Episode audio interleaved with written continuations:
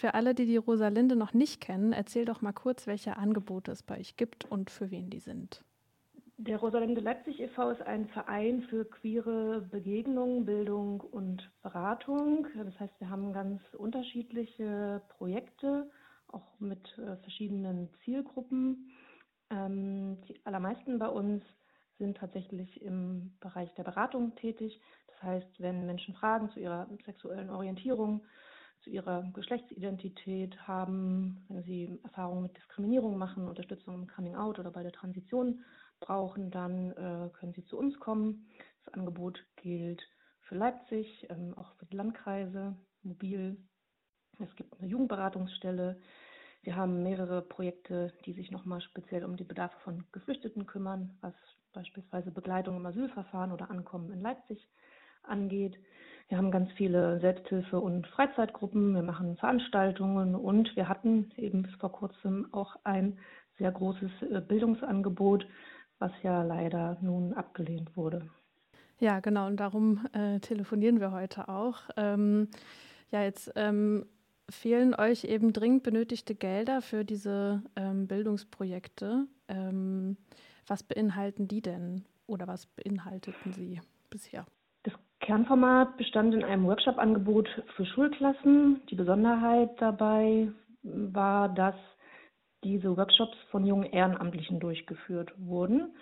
Ähm, das heißt, die waren einfach sehr nah an der Zielgruppe SchülerInnen dran. Ähm, und zum anderen äh, verfügen sie alle über Coming-out-Erfahrungen. Das heißt, nach so einem inhaltlichen Part, wo es ähm, um Begriffe geht, um Vorurteile, um Diskriminierung, war so das Kernstück des Angebots eine Frage- bzw. Coming-out-Runde am Ende. Das heißt, die Ehrenamtlichen, die haben sich geoutet vor der Schulklasse, haben was zu ihrer sexuellen Orientierung gesagt, zu ihrer Geschlechtsidentität und die Jugendlichen konnten anonym Fragen stellen. Ähm, drumherum gab es weitere Angebote, weil es ja auch wichtig ist, eben nicht nur Jugendliche in Schulklassen zu erreichen, sondern ja auch beispielsweise Lehrkräfte oder Fachkräfte der Kinder- und Jugendhilfe, die ja eben auch mit Kindern und Jugendlichen tagtäglich Umgang haben. Das heißt, wir haben ähm, die Fachkräfte sensibilisiert, ähm, beispielsweise was Umgang mit schwul als Schimpfwort angeht, aber auch, wie sie zum Beispiel Transkinder und Jugendliche gut begleiten können.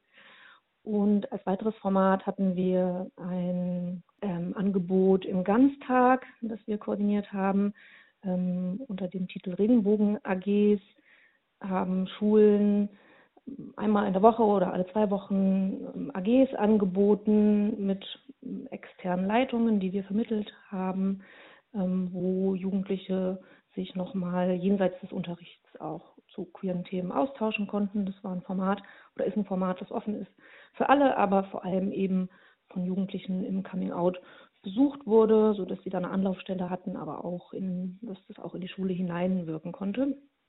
Als Dach über den drei Formaten hatten wir Schule der Vielfalt in den letzten drei Jahren etabliert. Das ist ein bundesweites ähm, Netzwerk, äh, dem wir uns angeschlossen haben, weil wir Schulen auf den Weg bringen wollten, sich dauerhaft äh, queerfreundlicher aufzustellen, indem sie beispielsweise diese drei Formate umgesetzt haben und noch ein paar mehr Bedingungen erfüllt haben, sodass sie dann ähm, Teil des Netzwerks werden konnten, Projektschule werden konnten und innerhalb dieser Schulen dann halt Strukturen etabliert wurden, die dazu beigetragen haben, dass ähm, aktiv gegen äh, Queerfeindlichkeit vorgegangen werden konnte, beziehungsweise eben dauerhaft Formate umgesetzt wurden, die die Sichtbarkeit von queeren Themen erhöht haben. Das heißt, ihr wart nicht nur punktuell zu den Workshops in den Schulen, sondern habt eben auch dauerhafte Angebote geschaffen für die SchülerInnen. Genau, das war so die Projektweiterentwicklung, eben nicht nur einzelne Formate äh, zu machen, sondern das zu bündeln an einzelnen Projektschulen. Und ähm, davon gab es ähm, bereits vier, die jetzt ja auch unversorgt sind und wo fraglich ist, ob die eben auch diesen Titel halten können.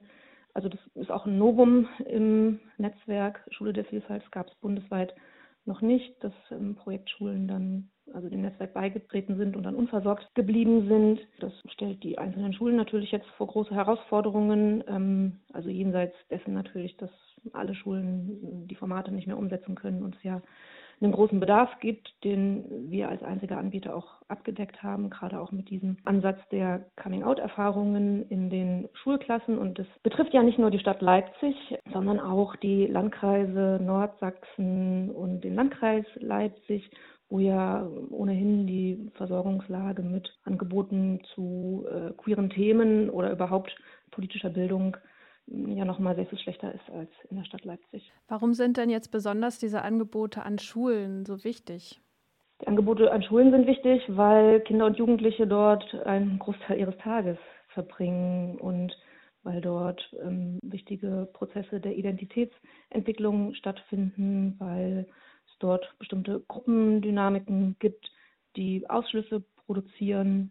Schule ist einer der queerfeindlichsten Orte. Das haben immer wieder verschiedene Studien bestätigt. Ähm, das letzte Mal ähm, eine Studie, die tatsächlich auch vom Land Sachsen in Auftrag gegeben wurde. Und dort waren nach Polizei und Behörden und dem öffentlichen Raum war die Schule auf Platz drei der queerfeindlichen Orte, also Orte, an denen äh, queere Menschen die meisten Erfahrungen mit Diskriminierung machen, was einerseits an dem System ähm, Schule liegt, was sehr, ja, sehr hierarchisch aufgebaut ist und mitunter ja auch ähm, eben Ausschlüsse für einzelne Gruppen produziert, die jetzt nicht der Norm entsprechen oder die insgesamt ja auch gesellschaftlich ähm, diskriminiert werden. Die Diskriminierung sieht man ja auch in anderen Bereichen und auch bei anderen Gruppen. Und das ist in einem, in einem System, was ja dazu beitragen soll, dass man eine, einen Schulabschluss erwirbt und eine Qualifikation fürs spätere Berufsleben natürlich besonders fatal, weil dann ja Bildungsgerechtigkeit oder, oder Chancengleichheit ähm, behindert wird. Und wenn Jugendliche beispielsweise im Coming Out sind und ähm, ja, sich nicht trauen, sich auch an der Schule zu outen, führt das natürlich mitunter zu großen Belastungen. Das äh, sieht man ja ganz gut insgesamt ähm, bei äh, queeren Personen, dass da psychische Störungen ähm, erhöht sind, dass es eine erhöhte Neigung zu beispielsweise Süchten zu ähm, Depressionen, Angststörungen, aber auch zu Suizidalität gibt. Und das sind natürlich alles Themen, die sich eben auch in der Schule zeigen, weil, wie gesagt, Jugendliche da ja einen großen Teil ihres Tages verbringen. Gleichzeitig sind Lehrkräfte nicht auf diese Zielgruppe eingestellt, weil sie dazu wenig bis gar nichts im Studium lernen. Und entsprechend war es natürlich wichtig bisher, sich dann später Fortbildungen beispielsweise dafür zu holen oder Unterstützung ähm, durch uns. Und das ist jetzt natürlich nicht mehr möglich. Das heißt also, das Land, das gerade die Queerfeindlichkeit der Schulen ähm, über eine Studie festgestellt hat, streicht euch die Mittel, die genau das verbessern könnten. Richtig. Was wünscht ihr euch denn von der Politik jetzt? Ja, wir wünschen uns natürlich, dass es irgendwie noch einen Weg gibt, ähm, dass es eine Bewilligung stattfindet, dass ähm, wir die beantragten Mittel ähm, bekommen. Die Chancen dafür stehen, glaube ich, mittlerweile ähm, recht gering. Deswegen ist unsere Forderung, dass queere Themen in den Koalitionsvertrag aufgenommen werden. Wir haben ja im September Landtagswahlen und wir hoffen natürlich immer noch darauf, dass ähm, demokratische Parteien die Regierung bilden werden und dass diese ähm, sich dann ranmachen, äh, queere Themen in den Koalitionsvertrag aufzunehmen, so dass wir in eine Regelförderung kommen. Das heißt, dass wir wegkommen von dieser Projektlogik, wo wir regelmäßig ähm, Formate beantragen müssen, ähm, nachweisen müssen, dass unsere Arbeit äh, gebraucht wird es gleichzeitig ja so offensichtlich ist, dass sie gebraucht wird, weil Anfragen einfach, einfach ansteigen. Wir waren jetzt beispielsweise mit dem Workshop-Format für Schulklassen, waren wir bis zum Sommer ausgebucht. Das waren schon über 60 Veranstaltungen, die da angefragt, die eingetaktet waren, die alle abgesagt werden müssen. Und ja, das ist, äh, queere Themen werden sichtbarer